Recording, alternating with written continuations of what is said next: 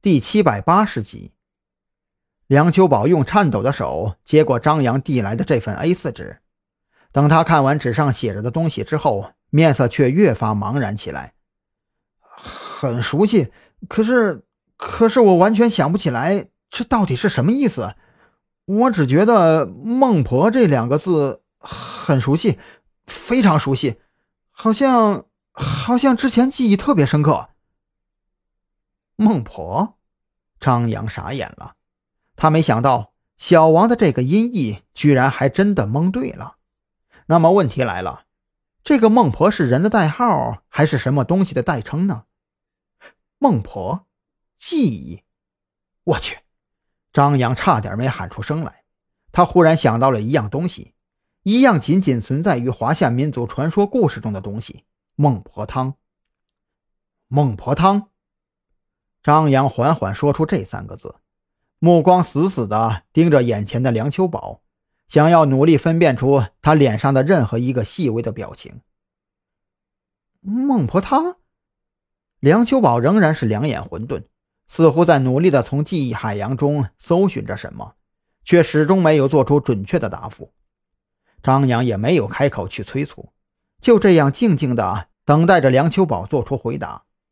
时间一分一秒的过去了，审讯室内的氛围变得越发古怪起来。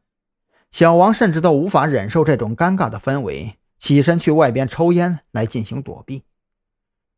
终于，十多分钟之后，梁秋宝开口了，声音里满是沙哑：“呃，抱歉，我实在想不起来到底发生了什么，甚至我连自己到底是谁都有些无法确定。”我只记得好像见过你，你还问过我什么问题来着？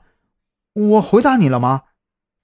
张扬这会儿彻底凌乱了，他无法想象，这才过去几个小时，梁秋宝居然忘记了自己被人扑倒在地，差点弄死的事实，而且这事儿刚才在羁押室，他不是还记得清清楚楚的吗？难道说人格的切换会导致记忆的缺失？又或者说是混乱，那么刚才在羁押室的时候，清醒的梁秋宝到底是哪个梁秋宝呢？这些拗口的问题压得张扬有些喘不过气来。他忽然想到了那两个昨天才住进民居的情侣，以及民居的房东小王。张扬猛地转身对着门外喊道：“麻烦你再跑一趟，把那两个被排除在外的情侣给请过来协查。”顺便找到那个民居的房东，一起带回来。房东我查过了，他家人说最近去了外地，可能要下个月才能回来。我有房东的手机号码，但是之前没有打通。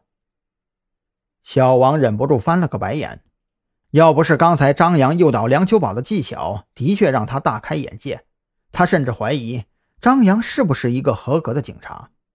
出租屋里出了事儿，第一时间。肯定要去找房东啊，这难道不是基本的常识吗？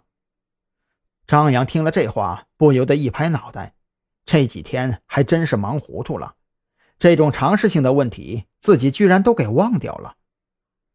啊，那这样，把房东的号码给我，你去把那对情侣请过来协查，问问他们是从谁的口里知道的无线网密码，这一点很重要。